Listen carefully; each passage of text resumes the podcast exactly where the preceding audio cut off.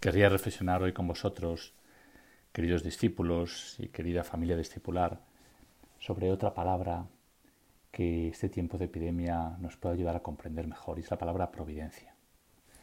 Asombra, viendo la situación en que vivimos, leyendo las opiniones en los periódicos, los comentarios, que nadie haya echado a Dios la culpa de, este, de esta situación, que nadie haya puesto en duda su presencia o que haya dicho por qué este mal viene de él.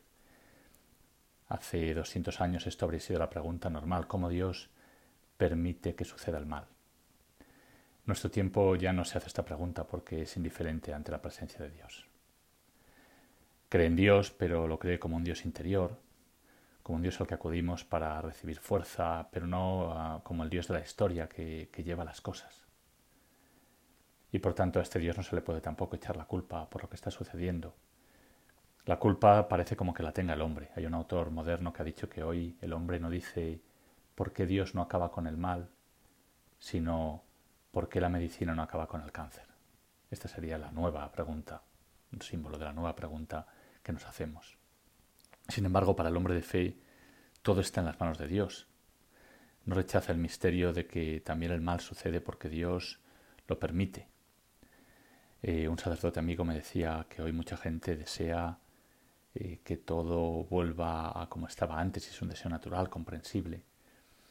Pero a la vez uno, si, si ve en todas las cosas un proyecto de Dios y una mano de Dios, dice, no, no queremos que todo vuelva como estaba antes. Aquí también hay una palabra suya, una palabra del Señor. Y por tanto queremos sí restablecer la salud, queremos restablecer eh, la marcha de la sociedad, pero no queremos quedarnos como antes, porque en esta prueba hay una palabra suya para transformar el corazón del hombre. Eh, esta es la fe cristiana sobre la providencia. Dios lo sabe todo, el futuro, pero no solo sabe, sino que lo gobierna. No se le escapa ningún sonido, pero además es Él el que lleva las cosas a su plenitud. El mal, lo, dice la fe cristiana, ha entrado en el mundo por el pecado del hombre, y Dios en ningún modo ha querido ese pecado, ni quiere que el hombre peque, pero sí que permite, y en cierto modo quiere, las consecuencias del pecado para que el hombre pueda volver a él. Y en la Biblia muchas veces se habla con este lenguaje. Dios ha enviado el mal, Dios castiga al hombre, Dios le envía una corrección, como hace un padre con su hijo, lo encontramos también en la carta a los hebreos. Eh, Dios corrige, ninguna corrección nos gusta, eh, pero luego cuando nos ha hecho crecer entendemos que ha sido para, para, nuestro bien, ha sido para aumentar nuestra relación con Dios. Es un misterio, Dios no es un Dios domesticable. Eh, reduciéndolo a lo interior, justificando que Él no tiene nada que ver con las cosas del mundo, hacemos un Dios manso. recuerdo como es Luis en sus en sus historias de Narnia repite como un estribillo que Dios, que Cristo, que es, está representado por el león, no es un león manso. No se le puede domesticar. Y entonces quedamos ante el misterio.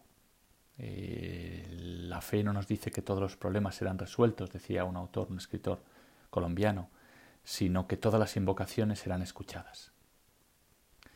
En, este, en esta historia de la providencia el cristiano tiene la figura de Cristo, que cuando muere en la cruz dice todo está cumplido, igual que Dios había dicho al final del Génesis que, que Dios cumplió todas sus obras. Cristo dice todo está cumplido. La providencia conduce hacia este momento, hacia la entrega de Cristo al Padre en la cruz. Este es el momento culmen hacia eh, donde todo lleva hacia su cruz y su resurrección. Y por tanto, dentro de la providencia está la respuesta libre del hombre, porque Jesús se ha hecho hombre y ha respondido desde dentro de la historia con amor al amor del Padre, aceptado sobre sí las consecuencias del mal para transformarlo en bien. Cuando algo malo sucede, nunca sabe en una historia, no sabemos si es malo o bueno hasta que no hemos escuchado el final de la historia. Solo el final de la historia arroja luz sobre todo el resto de la historia. Y en nuestra historia la luz viene de Cristo, muerto y resucitado, que dice, todo se ha cumplido. También nuestra historia va hacia ese momento a participar y, nuestra libertad participa con la providencia porque está llamada al final a entrar en una relación con el Padre en Cristo. Por eso la voluntad de Dios no es inexorable. La palabra inexorable significa aquello que no se puede evitar con ninguna oración. Para los paganos esta voluntad de Dios podía en algún caso ser inexorable y Dios ya lo había previsto y sucedería. Así es el fatalismo. Para el cristiano es lo contrario, no es que sea inexorable, al contrario. Todo el curso de la historia se dirige a una oración, la oración de Cristo en la cruz y en la resurrección dando gracias. Todo el curso de la historia es orable, porque nuestra oración es parte del plan de la providencia. Con nuestra oración podemos eh, contribuir al curso de la historia. Por eso este es un momento también especialmente de oración con Dios para que aparte el mal, para que nos permita ser transformados por este mal.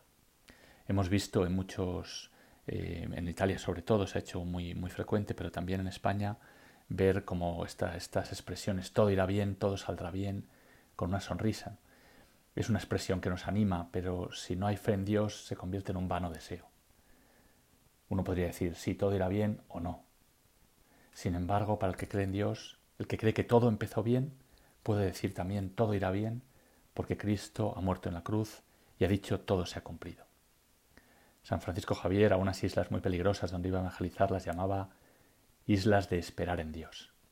Este es tiempo de esperar en Dios.